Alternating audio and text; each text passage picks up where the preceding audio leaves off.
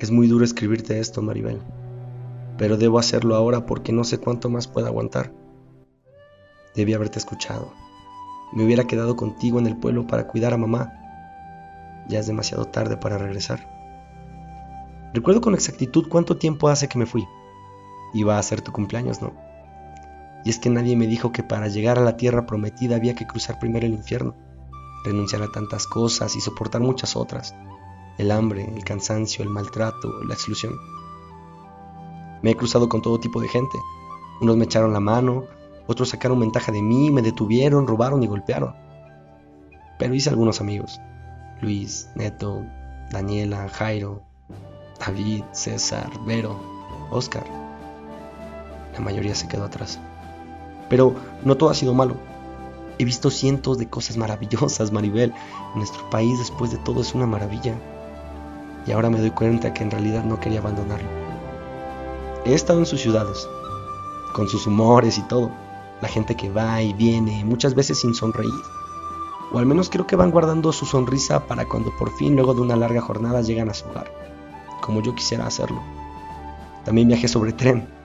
El acero rompía tan velozmente el viento que me hacía pensar que llegaría muy pronto a mi destino, nada más lejos de la realidad. No, Maribel, montado sobre aquella prodigiosa máquina, vi los más blancos nubarrones perderse entre los frondosos tintes de la sierra. Y sabes, volví a visitar el mar. No lo describiré porque quiero que lo veas por ti misma. Solo te diré que es inmenso. Inmenso como este lugar. No me malentiendas. Cambiaría cada cosa que he visto por verlas a ustedes otra vez. Las extraño. No sabes cuánto.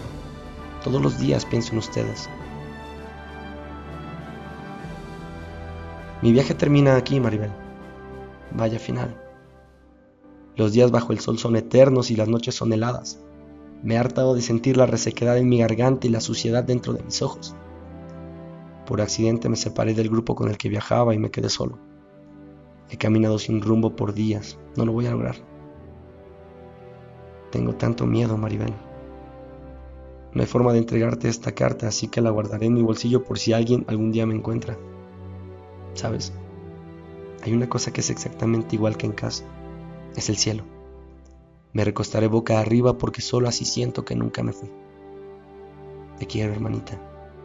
Cuida de mamá. Con amor mano, el optimista. Por cierto, feliz cumpleaños.